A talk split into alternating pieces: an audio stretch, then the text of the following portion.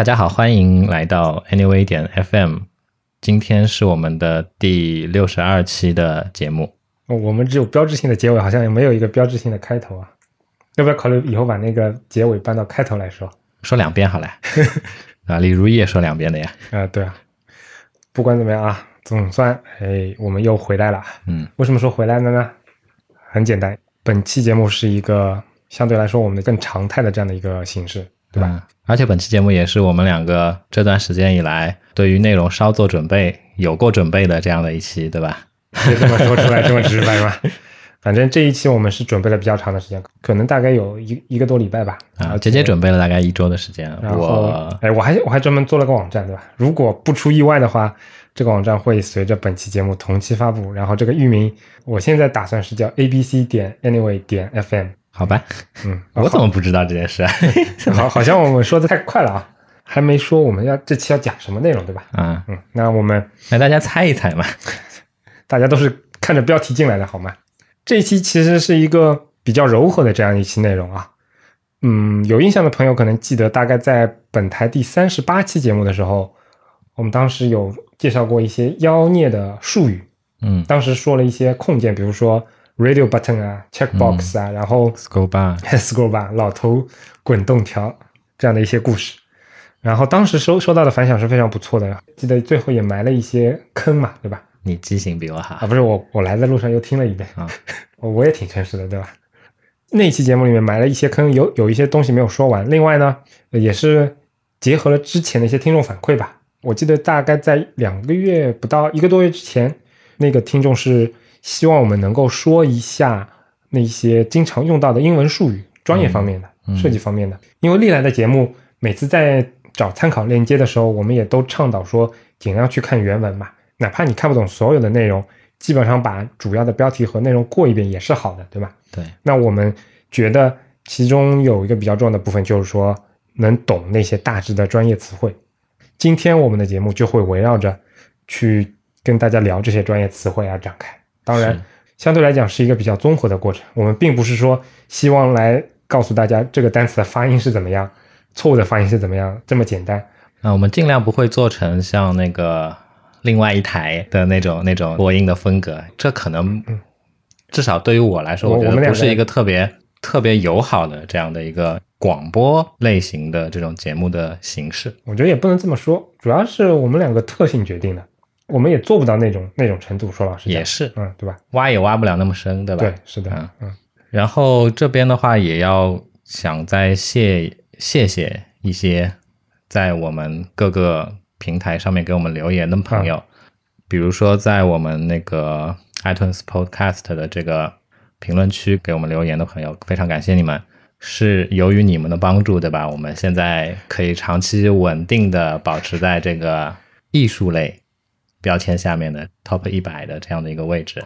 然后同样的呢，一点都没底气，Top 一百，同样的呢，最近几位朋友的你们的批评我们也看到了。嗯的确，我们之前有几期节目，我们可能是因为这样那样的原因，对吧？我们自己主观上面，我觉得我们我们也觉得并不是特别的满意，嗯，所以从本期开始呢，我们会回归一下初心，是吧？不那么虚，讲点啊实一点的东西，吧？对对对对对，我们本来就是两个特别 特别怎么说，特别真诚的人。哦哦，说的好，说的好。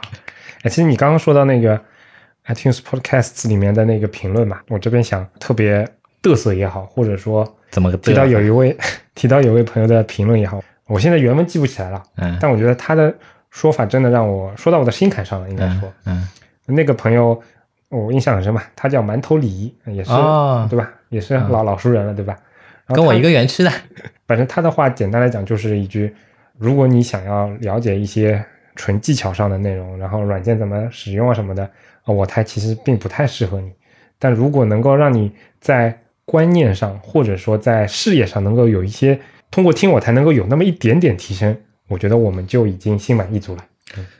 就我台的播客节目，其实是不太会去过多的涉及上述姐姐说的，比如说哎软件技巧相关的这些东西，对吧？嗯但是如果你有幸能够加入我们的会员群的话，嗯对吧？嗯像杰杰这种平时工作不太饱和的时候，他经常会在会员群里面去晒一些他的软件使用技巧啊，然后呃搜索的技巧啊，等一等等相关的一系列的这些东西。好，那接下来接下来听到的朋友们可能会想要问说，哎，那怎么去加入我们的会员群呢哎？呦，你今天的广告做的实在太棒了！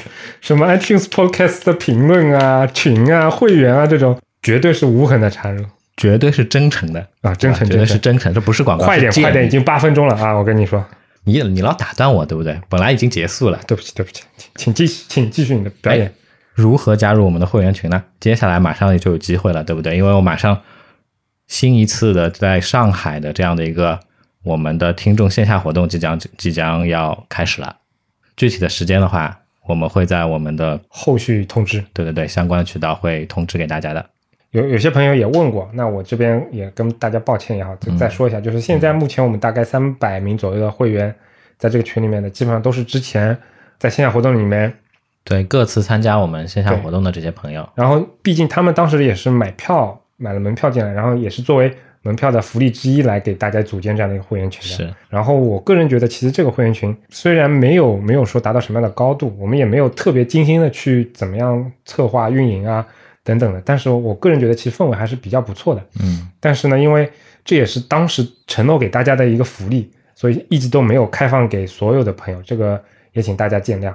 嗯，而且相对来讲，虽然我的饱和度、工作饱和度没有那么的高，但也不可能每天在这个上面花很长时间，所以三百人的会员群如果再无节制的增长的话，其实我觉得我们肯定是吃不消的。嗯是，所以希望大家谅解。嗯，所以还等什么？啊，拿起手边的电话订购吧。可以开始正片了吗？啊，嗯，请放下你手中的电话，我们马上就要开始了啊！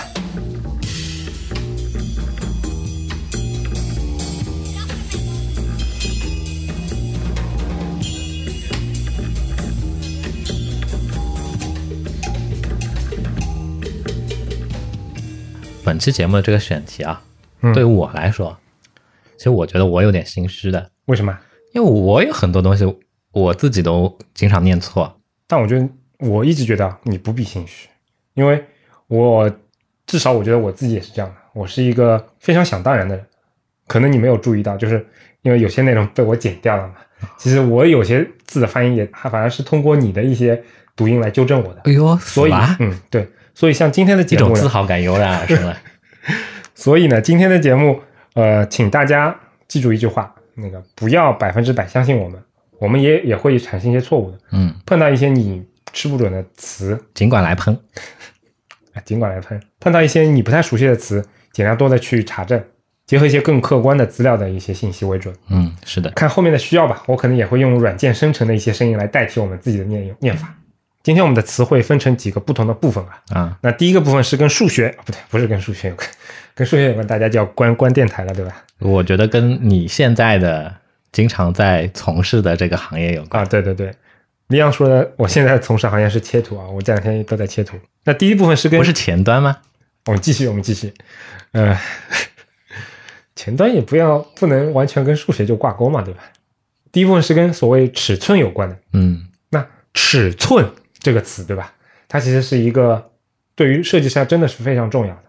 其实尺寸这个事情对设计师是非常重要的，因为我们在了解一些需求，哪怕这个需求非常简单，只是做一个网站的一个头图或者一个弹窗上面的素材，或者说更复杂一点，我们要做一个产品的 UI，都需要了解它的背景需求里面的尺寸的一部分。对，杰杰说的非常对。嗯，然后甚至可以这么说，嗯至今为止，我还是这样觉得的，我还是这样认为的。嗯如何去判断这个人他是否是在这个图形设计领域，我们所谓的图形界面设计领域是否专业的一个最基础的这样的一个一个依据就是能背多少种手机的分辨率吗？啊？不是，就是就是看他对于尺寸这个东西是不是有一个敏感度。有一对有一个有一个概念。嗯，打个比方说，有一些人觉得这个例子其实说过很多遍了，有些人会觉得，哎，我用的矢量软件，嗯，我用的矢量绘图工具跟尺寸做出来的东西之后，哎，嗯跟尺寸不相干，嗯我怎么放大缩小都无所谓，是这样子的吗？当有这样的观点表达出来的时候，当表达出这样观点的人被我，呃，你就要开始 diss 了，对吧？反正我就会觉得他可能还不是那么的专业，对，可能还待入门的这样的一个阶段。嗯，所以尺寸非常重要，它是个基础。嗯，尺寸是什么东西呢？尺寸是一个参照物，是一个依据。对不起，我要抢过李昂的那个话头，反正尺寸很重要嘛，对吧？但是现在毕竟已经录到十七分钟了，我们居然一个词都没有说出来，对吧？我必须打断他。我们来切入今天第一个词，嗯，第一个词叫高度。高度这个词大家觉得很简单，对吧？一个画布的高度，一个屏幕的高度。但是我觉得这个词其实是一个比较陷阱的词。就我自己来说，我是经常念错的。嗯，它的英文叫 H E I G H T，然后很多朋友，包括我自己啊，包括我一上来自己、都会呃情不自禁的按照拼音的习惯去念单词，这是这是很多中国人的通病，对吧？这常非常常见的一个一个一个一个念法。那如果用拼音的那种规则或者那种感觉去念的话，那肯定这个词是怎么念啊？Hate，而且听上去也也挺顺的，对吧？Hate，对，因为我我一直记得我们就是念书的时候嗯，有这样的一个顺口溜，或者说是帮助、帮助你去记住这个单词怎么拼的这样的一一句话嘛。嗯我还是念错啊，嗯。就是 hate eight，哦，H 去掉后面就是就是念 eight eight 嘛，对吧？如果前面不当心听到这里的朋友们，千万记得啊，这是错误的念法，是，这是绝对错误的念法。嗯，正确的念法不是 hate，而是 height。对，大家可以这么记忆啊，就是呃高度嘛，那高度它的那个名词就呃就是 high 形容词叫 high，对吧？嗯，那应该就是念 height。对，所以但它是不是从 high 过来的呢是的？但这个词经常让我产生一些困扰的。它既然是跟 high 过来，跟着 high 念，那它读 height，那 OK，我记住了。但是跟 height 对应的宽度，对吧？它原来的那个词宽是叫 wide，但它变成了名词 width 之后，它不叫 wise 了。对，对吧？我觉得这这就是英文跟比较精确的语言。我们小时候学那个什么最后一课还是什么，说法语是世界上最精确的语言，也不无道理。虽然我不懂法语，但是我大致知道，就是法语它的那个拼写出来了，基本上念法也就出来了。是，但是对于英语来说不是这样的，很多词因为昂格鲁萨克逊这个语言，它在发展的过程当中糅合了非常非常多的一些外来的东西，以及它自己本身也有一些非常在地域上非常广泛有不同的变化，所以产生了它的念法是非常非常的奇怪的，有很多东西真的陷阱是非常的多。所以今天第一个教大家的知识点就是宽度，它是念 width，但是高度它不是念 height，而是念 height。好的，老师。好的，嗯其实啊，我再说一个更低级的一个东西。嗯刚才你说到宽度 wide 是吧？对然后我其实我念书的那个时候，嗯我经常会把另外一个词跟 height 搞混，搞到一起。哪个词？哎高是 high，然后它的名字叫 height，、对吧？然后宽 wide，我会下意识的以为 white，对是 white。很有意思，很有意思。啊，那说完这个，我们再说第二组啊。这个词我觉得也是非常有意思的一个词，也是一个中英文语境下面很容易产生混淆的一个词。事实上，我们现在已经不混淆了，而是直接把它给用到一个错误的用法上面了。嗯，那这个词是什么词呢？啊，这个词可以满足我拼写的欲望了。resolution 拼写是 R E S O L U T I O N，要不要拼第二遍？啊，这个。这个词它其实严格的翻译是叫分辨率，但是、呃请大家那个用下意识来回答我。当我说到分辨率的时候，你你认为那个是什么？是什么？对不起，我我没有配合好，没有配合好，产生了大概十秒钟的空白啊。再以我自己为例，嗯我记得好像在我们前面那一段的时候，我也说过那个错误的一个，在我意义当中，就是分辨率它就是屏幕是多少乘多少，哦，你指的是这个是吧？对，但事实上分辨率它指的并不是这个，很容易理解嘛。我们一般在说率的时候，比如说成功率、受孕率，我们说会想到这个词。那反正我们在一般来说讲到率的时候，都是一个数除以另一个数，对吧？比如说成功率，那就是成功的次数除以总的次数乘以百分之一百，这叫做率嘛，对吧？那可想而知，分辨率它应该也是一个数除以另外一个数，对吧？但为什么我们现在把它表达成了一个屏幕尺寸是多少乘多少了呢？其实这可能是一个历史遗留的这样的一个问题，因为在很长的一段历史的这个过程当中，嗯。另外那一边嗯。就是那个除号另外那一边的那个东西，它是没有变过的，它是相对趋于稳定的，而是最近几年嗯。才出现了。你不得不去，哎你不得不去，需要去有这样的一个参照物的东西嗯。之后，才能得出所谓的真实的分辨率的这样的一个、嗯。一个过程了。那反正我们回过来再继续说一下它的真实的定义嘛，对吧？嗯。其实 resolution 或者说分辨率，它其实指的是你屏幕上这个大致，其实你可以理解为屏幕上那个像素点的密度。嗯它其实单位，比如说我们经常听到什么嗯 DPI 啊、PPI 啊，它一般指的是在一英寸的长度上面有多少个点。比如说 PPI 就是 point per inch，point 就是点，per 就是每，inch 它就是英寸嘛，所以就是 PPI 对吧？你再比如说 Photoshop 里面，如果你用的是英文版的软件，它不会把那个多少乘多少称为 resolution，它是非常准确的把你选择在新建画布的时候多少多少 DPI 那一个是写成 resolution 的。而且比如说苹果的官网上面，它的每一个 iPhone、每一个 iMac 在售卖的时候，产品页面里面都会有一个 tech spec，就是那个产品的技术特性的那个页面嘛。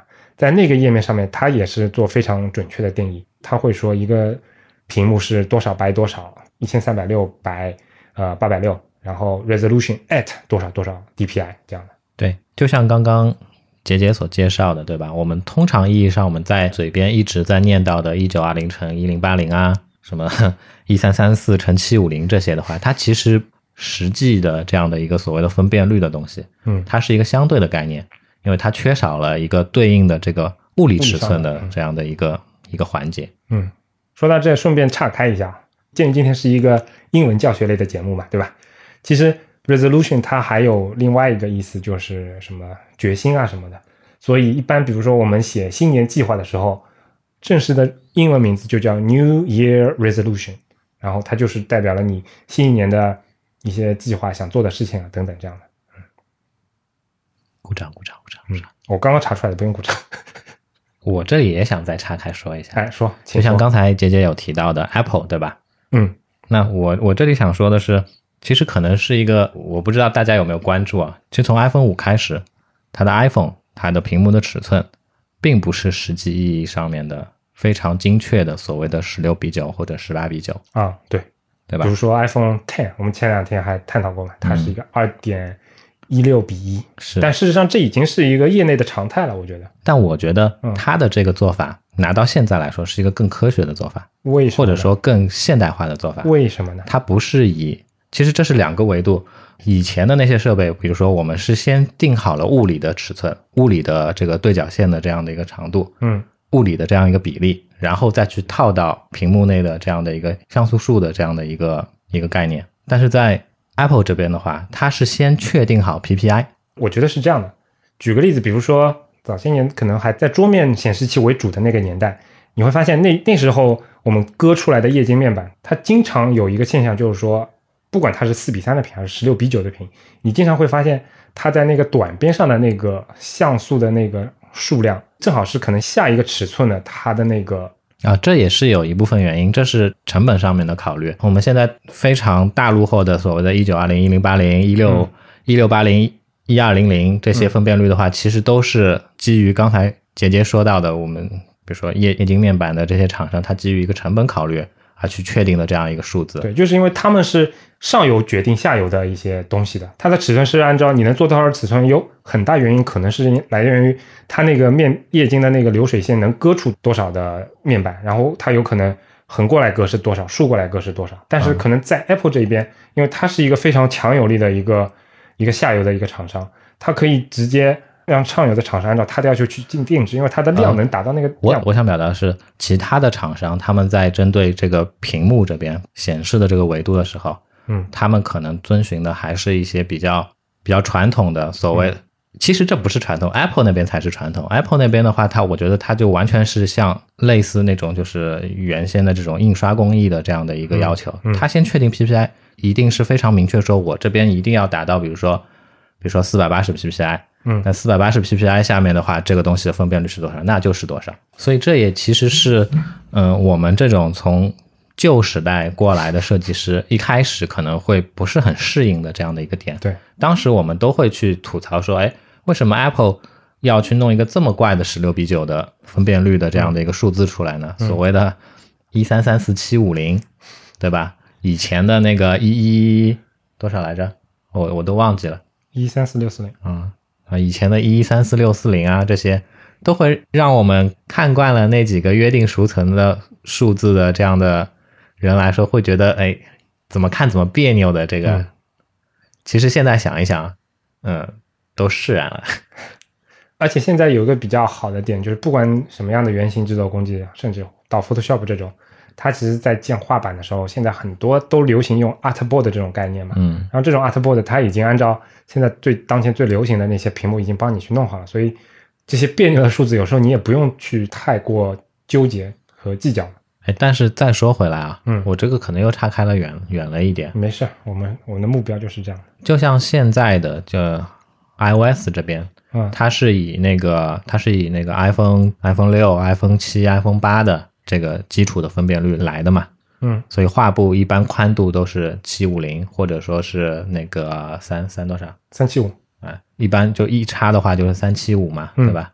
但就是这个三七五，嗯我会觉得非常别扭。因为它是个奇数。是的，如果我要保证左右两边的间距是偶数的话，那中间这个这个区域它就是一个奇数。哎就是一个奇数。嗯，这是我到目前为止我都会觉得有些别扭的地方。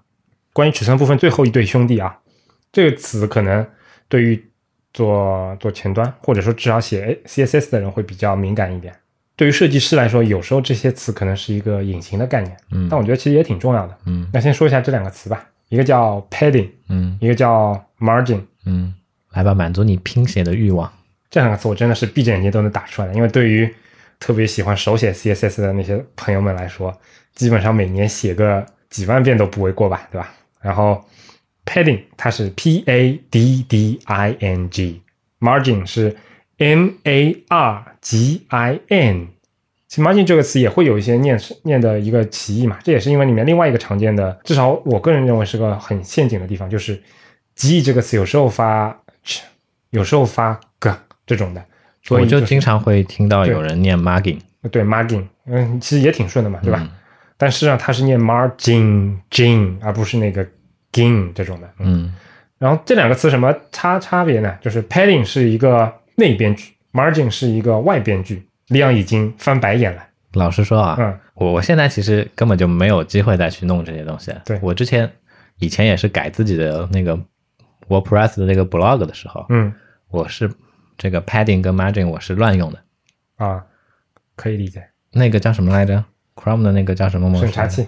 哎，对你打开那个 Chrome 的审查器的话，它边上会有一个、会有一个示意图的嘛，那边会告诉你一个你当前的这个 padding 的一个值啊，margin 的这个值是什么的。嗯我我就是要这个东西有一个间距，我就我就我我就乱用这两个参数。事实上这两个参数差别很大，但我今天也就不展开了，因为大家想必也不是以前端为主的。然后，但如果你真的做前端，你肯定肯定会熟很熟这两个概念。呃，我觉得这其实为什么说对于设计师有时候也是重要的呢？因为至少我会看到有这样的现象，就很多时候我们在标注的时候，不能说标注，而是上升到我们在做这个东西去布局的时候，其实没有很清楚的概念区分这两个东西。但现在其实有一个怎么说好处，什么好处？用现代的这种标注的工具有一个好处，嗯就是比如说像 Zipline 这种的话，嗯，或者像哎不用说了，对，我们签的合同只有一期，不用赞助了啊。比如说像 Zipline 这种，对吧？嗯它自动标注那边就是生成的那个 CSS，它会已经对，它已经帮你写出来。来了。Anyway，好，这一部分到此结束。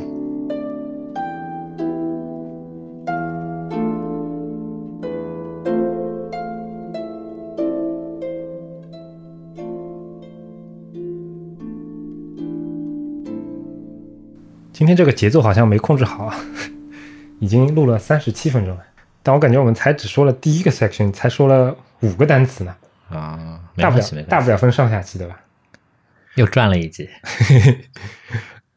那我们接下来再说第二个部分啊，我们介绍一些常见的文件格式。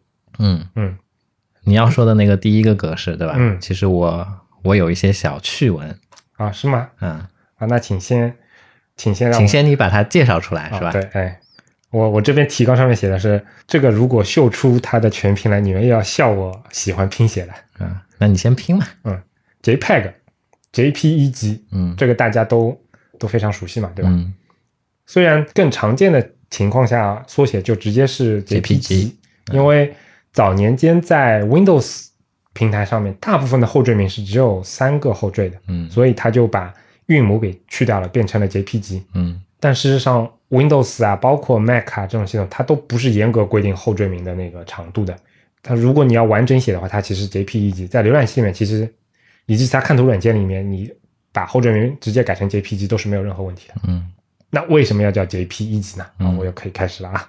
它的全称好像，哎，这今天这个全称我查的时候是它叫 Joint Picture Expert Group，但是你给我发的那个，它写的是 Joint Photographic Expert Group，是不是因为它现在新的这个格式它调整过了？有可能。但反正总体的名词 Joint 就是联合的意思，嗯。不管是 photo 还是前面李阳发给我的那个 photographic，它都是那个图像啊、照片啊这种的意思。然后 E 是 expert 专家，G 就是 G 咕了，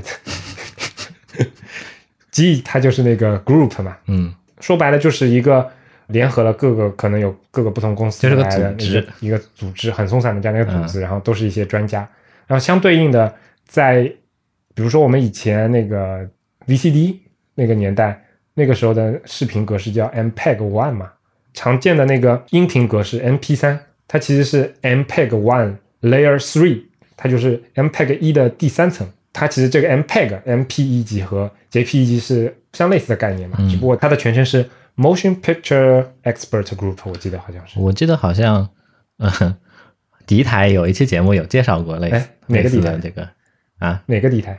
就字第一字啊，为 为什么连字单字上都要 都要低了呢？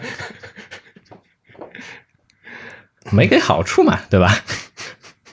作为一个创业公司的初始的员工是吧？我们处处都要觉得啊不编了，但我觉得你说的是有道理的。我经常碰到很多朋友，嗯，他在加我的时候跟我说，我在网易云上面也有一个博客是讲设计的，然后你有空可以关注一下。然后我每次都很自豪的跟他说，你可以查一下你关注列表里面第多少个，我很早就关注了。嗯我是一个做竞品还是比较用心的同学，对吧？每一个敌台的播客我不一定能听完整，一期不落的听，但是大致我都会去感受一下。嗯，我跟姐姐就不太一样，怎么说？我做人比较那些跟我们就是有竞对关系的嗯这些博客呢，我也会去听，嗯，但是我不关注。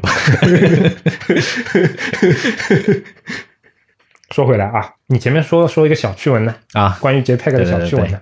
，JPEG 嘛，JPEG 嘛，对吧？嗯，所以我哎呃，不好意思，我再打断一下。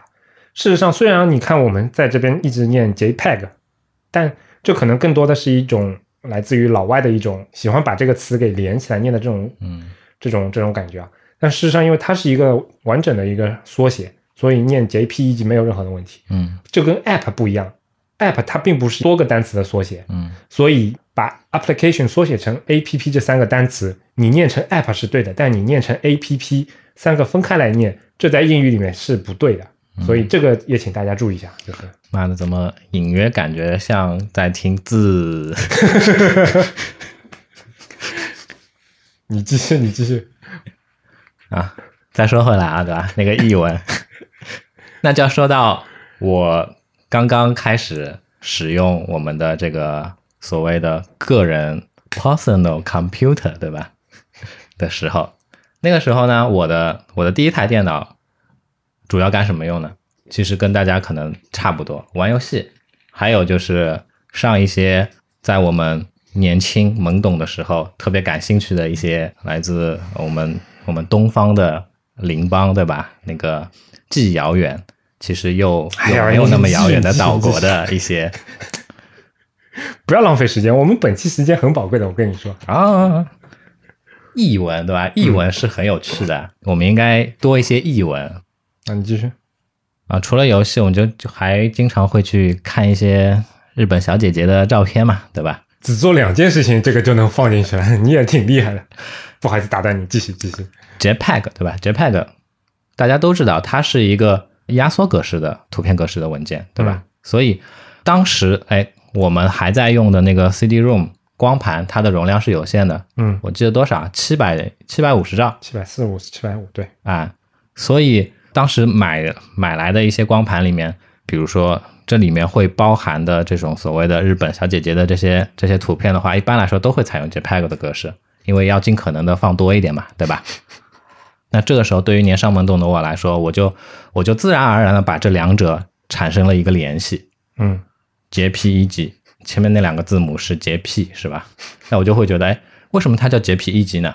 可能是不是就是来自这个 Japanese 的这样的一个啊？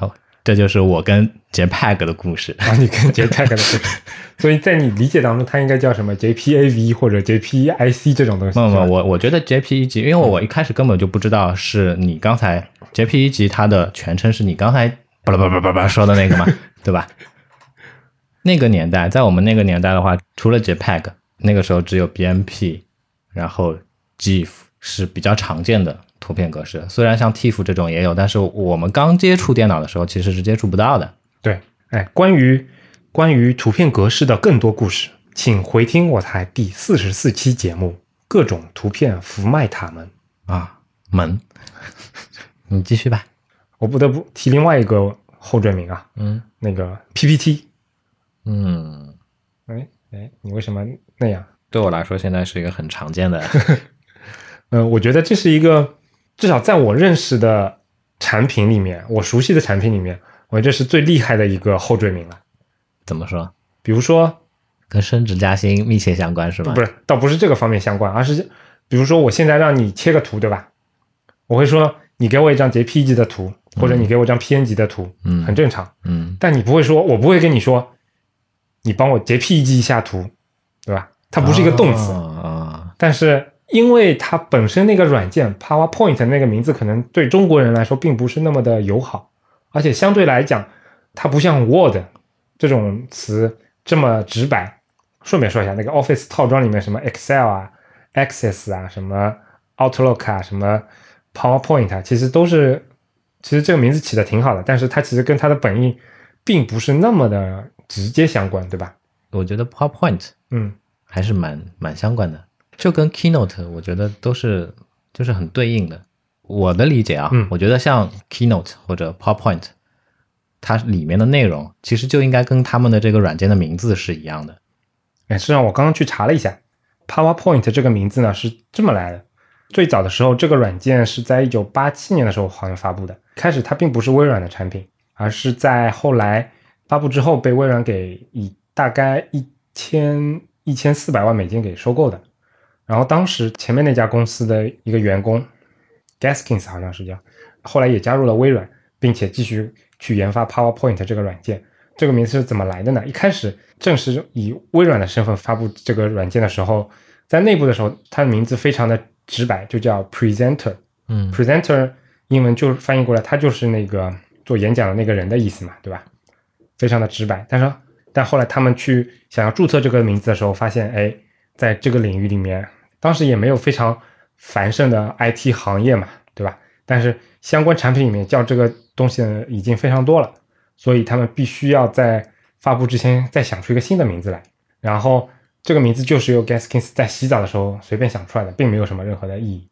内部有很多的人都不喜欢这个名字，但最后的确是因为时间实在是太紧迫了，也没有其他什么更好的选择了，所以最后用了这样的一个词所以我刚才说法是是非常的这个叫什么来着？千凿附会是吧？啊。对，但我为什么觉得这个后缀名比较厉害呢？是因为至少我在我的工作当中，我听到 PPT 代替 PowerPoint 这个概率非常的高，甚至 PPT 涵盖了 PPT 加 Keynote 的这样的一个领域的嗯几率都非常的高。嗯嗯。但我觉得啊，就像你刚才说到的那个 Office 套件里面的那个做表格的那个工具，嗯 Excel 是吧？嗯那我 我觉得这个东西让中国人可以硬着头皮这么念，也是因为它的后缀非常的长。啊，你去一个单词一个单词拼它后缀的，还不如念这个，嗯，也是 XLS 对吧？新版的话是 XL，SX。哎，对，哎，说起来，其实还是 Apple 这边相对来讲更简单一点。嗯它反正什么软件后缀名就类似是什么，嗯。比如说 Keynote 就是 key 点 key，嗯。然后 Page 那 Numbers 它就是点 Numbers，嗯。对吧？我不知道你会不会有啊？嗯。我经常会把就是 Numbers 我就记不起它的名字，我也是，另外那两个我可以记得住，嗯，但是就 Numbers 我记不住。而。且我记得以前很早很早哪一期节目我也提到过嘛嗯，Page 现在图标变了，最早的时候它的图标是一个墨水屏嘛，嗯，对，然后因为我我启动软件是习惯在那个 Alfred 去打字来启动这些不那么每天都要开的那种软件的嘛，然后我经常会把 Pages 拼成 Ink，因为我觉得这个软件它就是一瓶墨水嘛，这个图标。但确实当时那个图标其实挺精美的，对吧？是嗯，我挺喜欢那个图标的。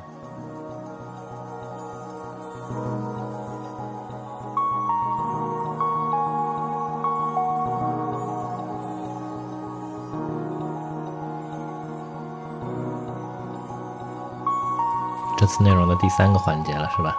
嗯，其实第三个环节是想要跟大家说一些设计师经常接触的那些网站的名字，嗯然后这部分我觉得挺好玩的，因为有些内容其实我之前也不太清楚，比如说我们经常上的用那个什么话来说，就是这个网站的连接速度直接影响了你的创意水平的那个网站，对吧？Behance，就它的名字，我以前一直都觉得很奇怪，因为它的那个鼻的 E 上面会有一个横线，对吧？嗯因为我除了英语之外，其他语言都一窍不通，不太清楚这是不是其他语言上面一些什么样的规则。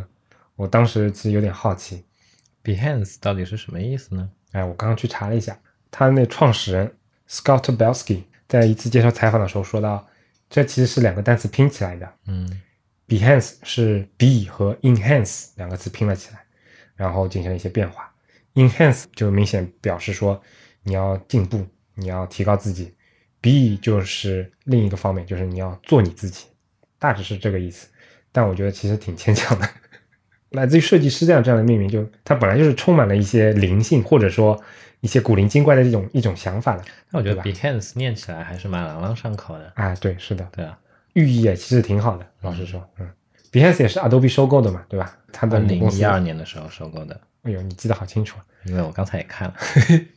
跟它母公司那种非常随意的命名就不一样，对吧？Adobe 啊、我们现在那个中文正式翻译名字叫什么？奥多比比是吧？嗯英文原名叫 Adobe，对吧、嗯 a d o b e 其实是创始人家旁边的一条河的名字，我记得，对吧？挺无聊的。跟我们如果做的话，它有可能就叫苏州了，对吧？我们这里明显离黄浦江近，好吗？我说你家旁边嘛，对吧？但你家旁边就是黄浦江呀，对吧？考虑到我们的创始地点，还是可以叫什么鸭川的，对吧？洛嘎邦路，扯远了，扯远了。但是比起 Behance，我觉得更值得聊的是 Dribble。啊，我觉得 Dribble 也是一个非常好玩的一个网站。嗯这个好玩体现在哪里？就是它的就是网站的一系列的这些命名我知道你你说的意思，但我我想先说一个负面的一个教材啊。啊，Dribble 其实它的机制不复杂，上传作品，邀请别人，以不同的形式查看各种作品，就这么些。而且，呃，一个非常显著的现象就是，很多设计师他们在浏览这些网站的时候是直接开着 Chrome，直接开着那个 Chrome 的自动翻译功能的，对吧？嗯，你没注意到这个现象吗？我觉得我我看 Dribble 跟你们可能有一点不太一样途径，我我我们先不说每个人怎么样，我我的意思是，照理来说，它应该没有那么的复杂。但我现实生活中见到很多朋友不太清楚它怎么用，嗯或者说一些关键的入口这种也就算了，嗯比如说那个邀请的过程，邀请过程其实历来都非常简单，你跑到他的 profile 下面直接点，或者你填一下他的那个名字跟邮箱，然后把邀请发到他的邮箱，让他自己去注册。但是历来有很多的人都会跑过来问我说：“我邀请成功了吗？是这么邀请吗？到底在哪里邀请的？”这种这种问题发生的非常多。其实究其原因，就是 Dribble 它的整个网站里面，就像它的名字所暗示的那样，它引入了特别多的足球方面的那些隐喻篮球篮球，啊，篮球，比如说那个邀请，对吧？一般网站邀请的就是 invite，对吧？呃名词嘛就是 invitation，然后呃 Dribble 它不一样，它用的是 draft，draft 很多人不知道什么意思嘛，对吧？但实际上它也是来自于篮球里面，尤其是 NBA 的那个概念，就是每年的选秀活动。如果你了解这个背景的话，你就会觉得，哎，这个其实还挺有意思的，对吧？然后说到这里，我想表达的是，现在很多在 Dribble 上面去使用它这个服务的这些嗯用户、设计师，嗯其实他们的很多用法已经背离了可能原先 Dribble 的创始人他的一些想法了。嗯，最简单、最直观的一个东西就是，它里面有个功能叫 Rebound，是吧？对，篮板球。哎，跟不懂篮球的听众们再科普一下，所谓篮板球就是就当是当进攻方，不一定要进攻方，反正就是这个球粘到了篮筐，呃，但没有投进，又出来之后我想表达是这个意思。先让我解释一下啊，你说，嗯。当进攻方发起进攻的时候，啊当他的球投出之后没有投中，但是已经投到这个就是篮筐上面了，嗯。然后从篮筐反弹回来之后，如果进攻方又把这个球抢到了，嗯。他就得到了一次叫所谓的前场篮板球。嗯。得到前场篮板球之后，就可以，因为篮球它的进攻时候有一个二十四秒的规则，嗯超过二十四秒，可能这次进攻就算失败了。但是你得到了一次前场篮板球之后呢，二十四秒就重新开始计数，嗯就也就是说你等于多了一次，就再来一次进攻的这样的一个机会。嗯 Dribble 这里这个 rebound 这个概念其实有一些些引申了原先篮球的这个规则，嗯它是怎么玩的呢？它它其实加入这样的机制，我觉得是为了去呃活跃它这样的一个社区的气氛，嗯去让设计师之间有一些除了评论之外的一些更加直观的互动。嗯但其实现在很少有人再会去用它这个 rebound 的这个功能了。嗯，有有还有，但确实没有变得非常的 popular 这样的。我在那个二零一零年的时候，二零一零年时候，那那时候去使用 Dribble 的时候，其实其实还蛮常见的。现在 Dribble 已经注册流程已经变得简化了，就只能注册一种类型了，对吧？对但早年间它其实有三种账号嘛，对有？三种是吧？啊，对对，有三种。嗯，正常的可以发帖的，也能评论的，这种最高级的账号叫 Player，Player，然后现在也叫 Player，对吧？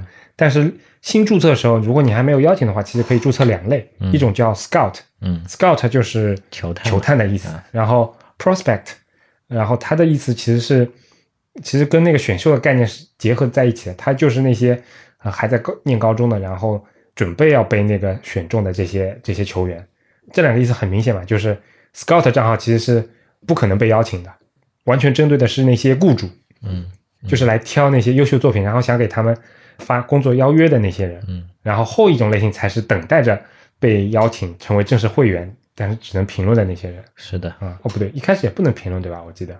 呃 anyway，这个不是重点。嗯，然后还有一个词，那个我们现在很多刚注册完的朋友会发第一个作品，它也叫首秀嘛，对吧？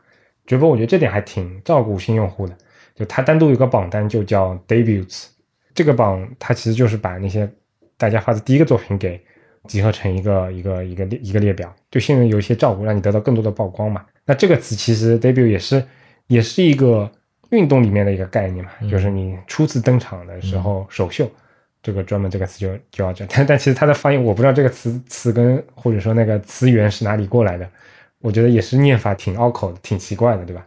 看了音标，老实说我我都念不太清楚中文应该怎么念或者应该怎么样，但反正我印象当中，英超里面那些英文那些那些评论员好像是念 debuts 或者 debuts 或者这种的。那接下来我们说第三个网站是吧？一年要黑三百六十五遍，对吧？那个，呃，也就是 Sketch 他们的开发商的网站，对吧？Bohemia Coding 的这个 Bohemia，我相信很多使用 Sketch 的这些朋友，你们应该也上过他们的官网，对吧？应该也有非常多的朋友知道这家臭名昭著的这个臭公司臭臭呢。，怎么叫臭名昭著了呢？这家臭名昭著的公司，它其实是来自那个荷兰的海牙。如果对 Sketch 和那个 Figma 有兴趣的朋友，可以回听我们的第，让我看一看第多少期节目来着？第六十二期节目。太硬了，嗯，跟你不能比是吧？到底是姐姐硬啊！嗯，请继续，对不起啊。刚才有讲到那个 Bohemian Coding，他们这家公司是位于荷兰的海牙的，所以这里的这个 Bohemian 或者说波西米亚，对吧？自然而然就并不是指这个地理意义上面的这个波西米亚了。这里给大家科普一下，波西米亚或者说波西米亚公国，就以前的这个波西米亚公国，现在的波西米亚地区，它其实是位于哪里呢？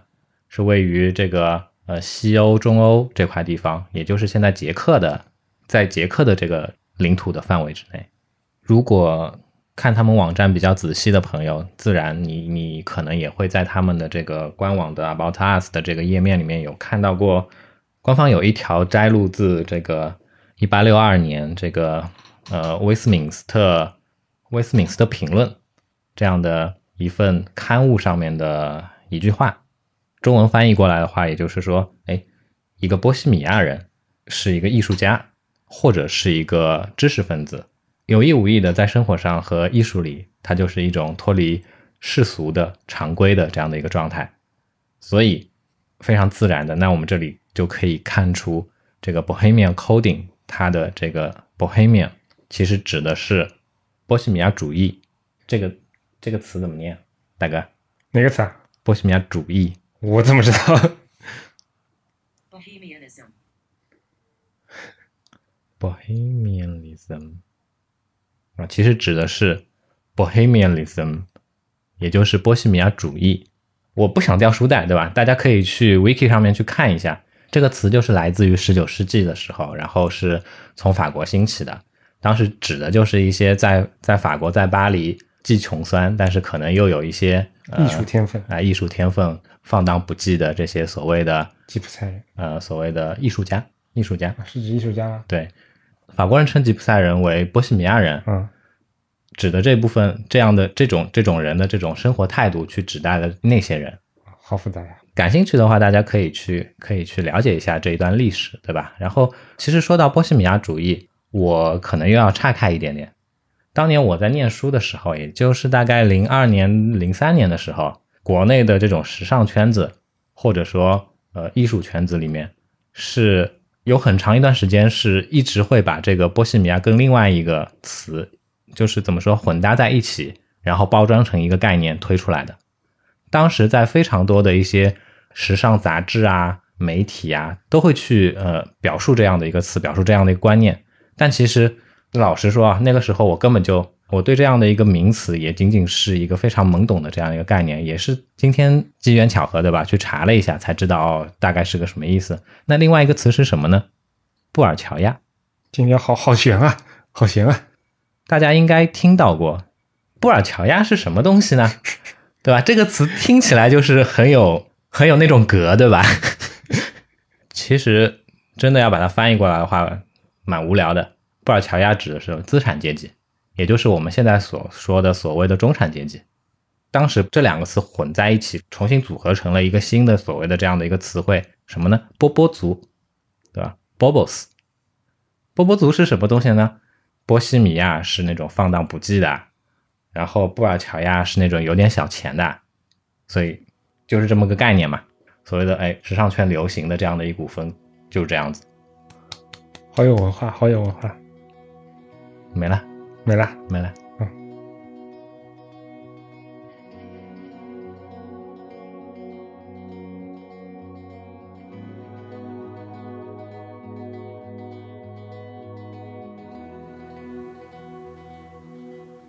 那让我们把目光从那让时尚圈对吧？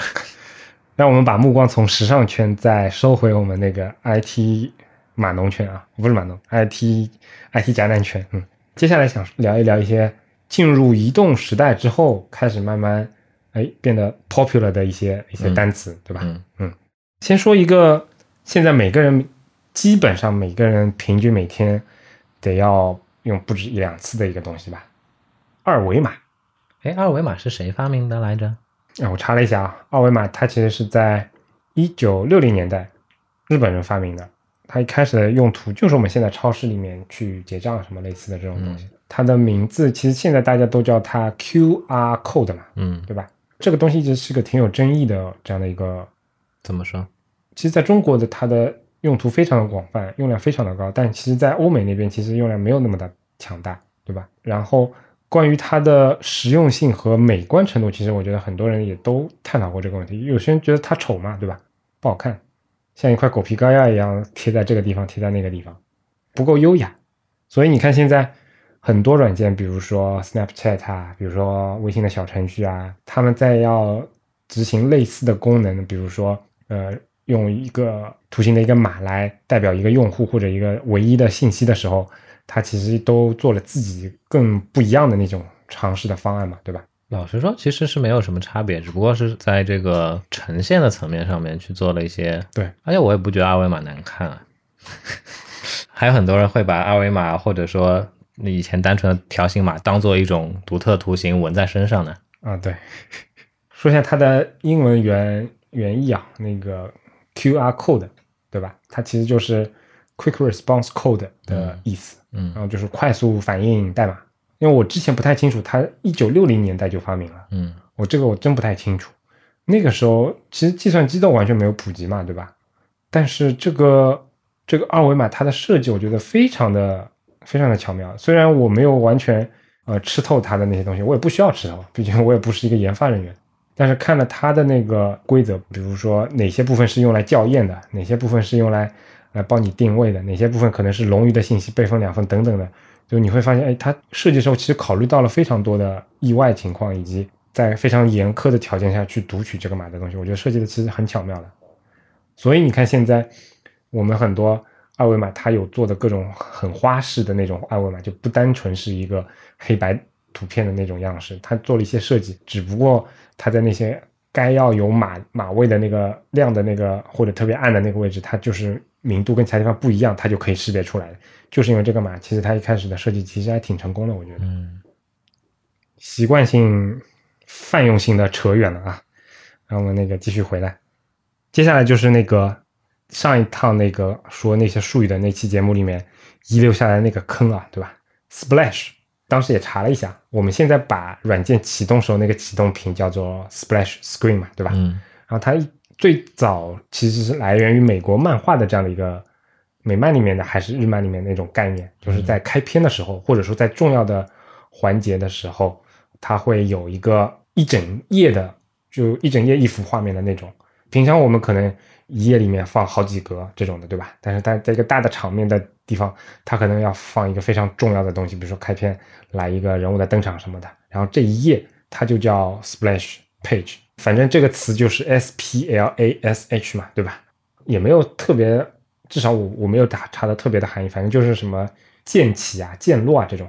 这个词其实我觉得中文的对应的翻译也是怎么讲，无力的翻译啊，我没有一个找到一个比较好的那个切入点。就比如说像上次我们提到说，安卓里面有一个重要的一个控件的模式叫那个 Toast 嘛，对吧？嗯然后中文其实没有对应的比较好的那个翻译，Splash Screen 也是一样。然后我们经常会有一些比较混淆的一些叫法，但是更多的时候可能我们也就直接叫它启动屏了，对吧？嗯但如果你要把它这个单词原意翻译进去，或者说把这个这个东西原来那种感觉传递出来，我觉得它可能变成北方人的，比如说什么呼你一脸屏那种，差不多吧。好吧，哎，然后一个两个词，我觉得挺挺好玩的，就是这也代表了两个不同的时代。在 PC 时代，我们把点击也不能这个也不能叫点击啊，是把一个指点设备 pointer device 去触发它的那个点击事件点动的那个操作。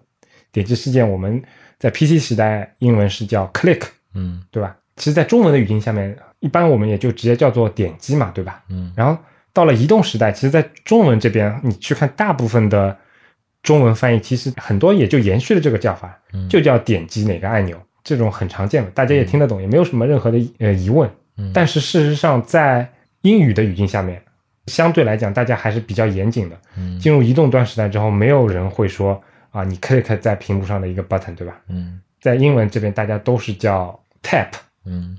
比较严谨的去进行翻译的那些那些 app，他们会把这个 tap 直译叫做轻触，嗯轻触某个按键，对吧？嗯现在你去做移动端的设计，或者说移动端的开发，就是有时候你不得不区分，说那个手机端的一些 click 的操作跟那个屏幕上的那个 tap 那个操作。就比如说我们 anyway 点二零一七的那个那个那个网站嘛，对吧？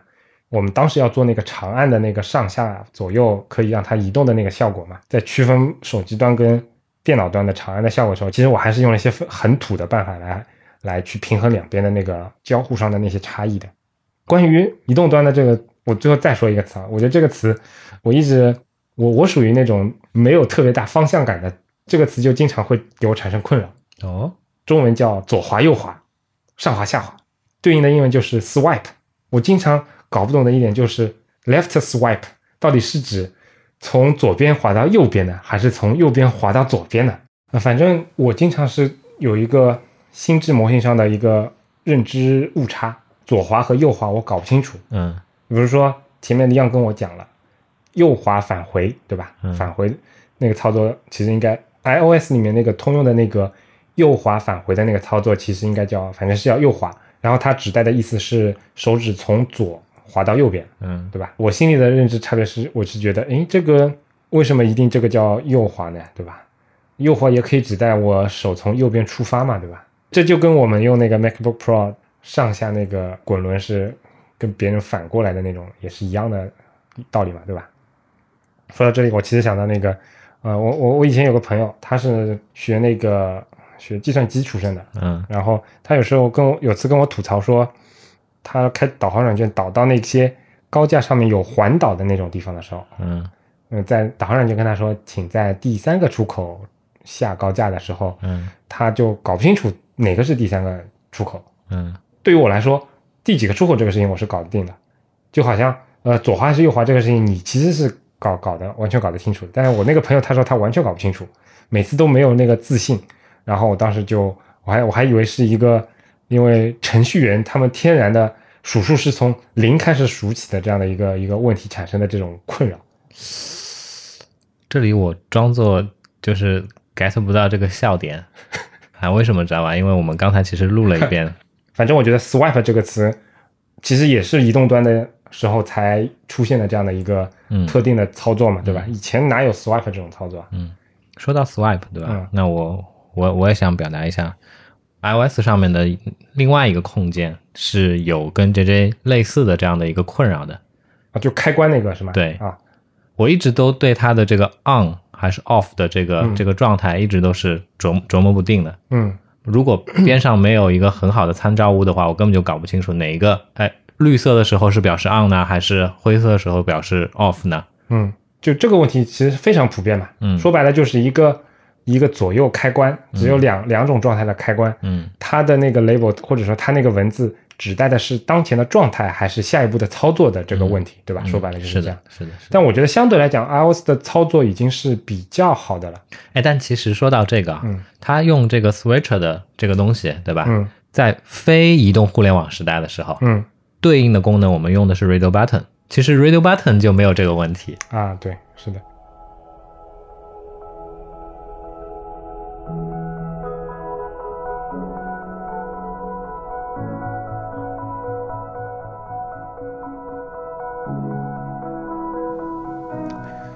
我看了一下，今天时间也比较长了啊，拖得比较长。我们是不太希望把节目弄的时间太太长的，嗯嗯。所以呢，最后一部分我们就简单压缩一下啊。嗯。最后这个环节就是一些比较常见的那个发的会有问题的一些单词，挑几个啊，剩下的那些呢，请大家访问我们的关于这个认字的这样的一个特别的 mini set，对吧？a b c 点 anyway 点 fm，哎，这个域名不错啊，以后可以作为，啊、说不定就被就被 VIP a b c 给收购了，是吧？我们成为 VIP VIP 那个 A B C 旗下最新的专门针对那个设计师垂直领域的英文教学培训机构，我们叫哎，我我觉得可行可哎行。，Anyway A B C 啊，回过来啊，有一个经常发错的词，也是非常常用的词，图标嗯这个词，其实在我不想开地图炮，但其实相对来说，北方的同学更容易发错一点，嗯他们会发成 icon，嗯。但事实上它是 icon，嗯。就是不是爱坑，不是那个坑道的坑，而是健康的康。这词应该没什么争议，它就是 icon。嗯。然后一个词啊，这个词也很多人会读错，但也是非常常用的图片。图片大家知道有好好多种的不同的英文翻译嘛，比如说偏向于照片会有 photo，嗯，然后更朴实一点有 picture，对吧？嗯但是还有一个，呃，我也不知道它特别应该针对哪个侧重哪个，但反正 image 嗯这个词也是非常常见的嘛，拼写一会 I M A G E，这个会念成什么？？image，没听到过。你没听到过吗？没听到我听到过，image 我听到过的。然后，因为它 image 而不是 image，然后很多人也会发成 image。这个这个有听说过。嗯嗯嗯，反正这个词也挺挺容易念错的。然后我们常见的那个滤镜 filter 这个词，很多很多人可能一不注意就变成，比如说 filter 啊。接下来词这个词也是一个，也不能叫重灾区吧，而是它里面有很多的陷阱。就像我前面说的，调色板，调色板英文叫我拼先拼一遍吧，p a l e t t e。嗯这词这词也算常用吧，对吧？但是因为它有特别多的 a 和 e，对吧？然后我们经常搞不清楚 a 和 e 应该会怎么样发，正好又特别多这样的，经常会发生那个，经常会发生什么 plate 啊，所以它应该怎么念呢？嗯，我我我搜了一下啊，就是它应该是那个重音放在前面，然后后面是后面那个 a 更多的是发 a 这种的，就是嗯 palette 这种的 palette。呃，anyway，反正这还是英文上的一些特别搞的那种地方。很多规则说是有一些规则，但其实还是会有不停的打到这种规则的地方存在。作为今天节目的结尾啊，最后在另外一个坑的方面，就是重音在哪的那个问题啊。嗯对于我们设计师来说，经常接触到有一组的词，对吧？嗯这组词很容易产生那些误误念的这种情况，然后这就是因为重音的前后的问题。我我自己也有这种问题，因为我也经常搞不清楚。比如说有有台有台的那个看家本领，对吧？typography，对吧？typography 是那个字体排印的意思，但这个词大家首先它有它有很几个兄弟姐妹词，比如说拍照是 photography，然后呃书法就是用手写的那种书法叫 calligraphy。哦，都是 phy 嘛，学习了。但是你会发现，就是他们的重音都非常的奇怪。嗯比如说，当作为整个学科的名词的时候，photography、calligraphy，就拿那个拍照这个词来说啊，如果我们用它形容整个拍照这个行业或者这个专业的词的时候，它就叫 photography，重音是在 tography pho- photography 上面。但如果只是作为一个泛指的一个，只是作为一个泛指的名词，比如说一张相片、一组相片的时候，它就是，嗯，这个词就没有最后那个 y 了，就是它就是就是重音又变到前面了，就变成 photograph、嗯。photograph，然后它的重音基本上是在最前面那个 pho 上面的，对吧？photograph，、但是呢，它还有一个变形是拍照的人，嗯。然后这个时候它重音又跑到后面去了，就变成 photographer，然后就跟 photography 是一样的，三种形态嘛，你经常会容易产生一些混混淆的这种情况，英国人蛮调皮的啊，确实挺特别的。反正我听困了。结束了，结束了，结束了。anyway，那个 A B C 点 Anyway 点 FM 这个网站，我会经常保持更新的，大家有空可以关注一下，里面会放一些专业的术语以及经常容易搞混的设计方面的词汇，嗯然后帮助大家纠正一些发音上的问题。嗯今天的节目就到这里。嗯。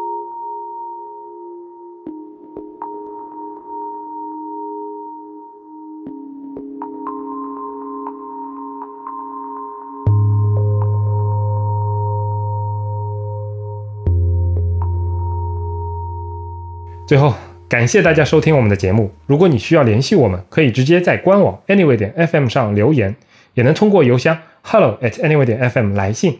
在微博、Twitter 上搜索 anyway 点 fm 即可找到我们的官方账号，上面会不定期的发布一些即时消息，欢迎关注。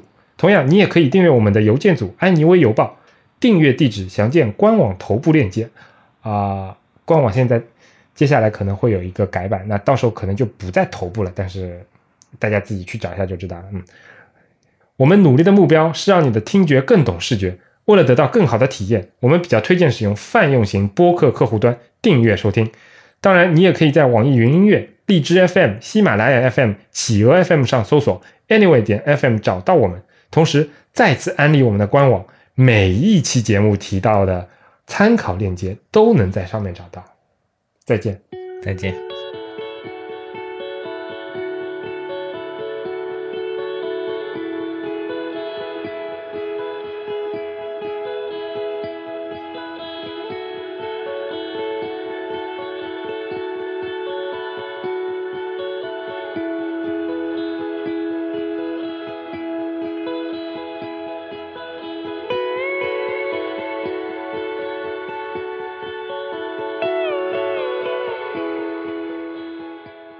说到这个，可以跟大家再科普一下，就是不知道大家有没有注意到，iOS 那个 Switcher 对吧？嗯，它默认时候开启之后底色会变蓝，对吧？现在变绿了。打脸打得好，它会变绿，对吧？嗯，但是大家不知道有没有注意到，它有时候也会变黄，什么时候啊？比如说那个，你看这个飞行模式的时候，哦，因为我从来没有在设置菜单里面去，你知道为什么它这个是特别的吗？为什么？啊，事实上它在整个界面里面，除了飞行模式之外，其他地方还有，我现在一下子找不到给你看，但是嗯它这个变黄跟其他完全不一样的内内在含义是说，我其他用 Switch 的地方打开了，就打标是真的是打开了，但是你去操作那个飞行模式的时候，你去打开这个开关的时候，意味着你关掉了所有的东西，你理解我这个意思吗？啊，啊。就是它确实是打开了一个开关，但是这个开打开开关，它的行为其实是关掉所有的东西，啊，所以含义是跟那个操作本身相，呃，有一些认知上的偏差，或者甚至相反的时候，他就用这个黄颜色。哦，